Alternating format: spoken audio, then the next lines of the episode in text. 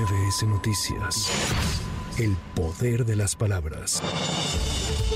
La mañana de este domingo falleció a los 89 años de edad Porfirio Muñoz Ledo, un referente durante las últimas décadas de la política mexicana. Abogado y maestro en Derecho por la UNAM, además de doctor en Ciencia Política y Derecho Constitucional por la Universidad de París, desempeñó cargos como el de secretario del Trabajo y de Educación en los sexenios de Luis Echeverría y José López Portillo. Formó parte del cisma del PRI en 1988, que dio lugar a la formación del PRD, partido que presidió de 1993 a 1996. Militante del PRI, PRD y Morena, fue candidato presidencial en 2000 por el PARM, aunque declinó en favor de Vicente Fox. Fue una vez senador y tres veces diputado federal, además de formar parte de la Asamblea Constituyente de la Ciudad de México. Descanse en paz. El presidente Andrés Manuel López Obrador lamentó en redes sociales el fallecimiento de Porfirio Muñoz Ledo. Las discrepancias recientes no borran los buenos y largos momentos de amistad y compañerismo, mucho menos su legado político, apuntó el titular del gobierno federal. Este sábado el presidente Andrés Manuel López Obrador celebró la llegada del primer vagón para el sistema del tren Maya en Cancún, Quintana Roo. Vía redes sociales, el mandatario afirmó que se trata de un momento histórico. El domingo llegaron tres trenes más. Ese es un momento estelar porque a esta terminal de Cancún, a esta cochera, el primer tren de todo el sistema de tren Maya. Es un hecho verdaderamente histórico.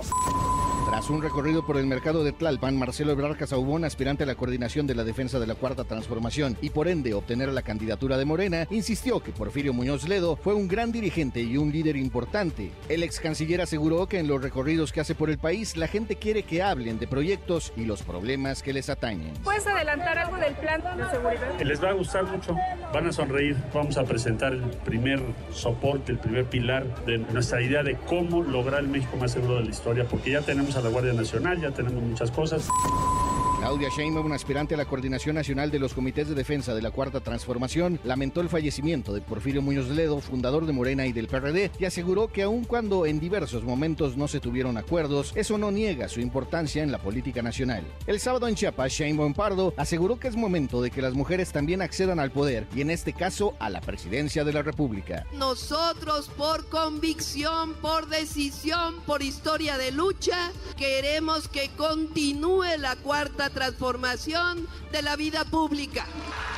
Nosotros no queremos que haya regresiones ni vueltas a la derecha. Nosotros queremos profundizar la transformación de nuestro país. Y la segunda razón por la que decidí participar es porque resulta que de los seis son cinco hombres y una sola mujer.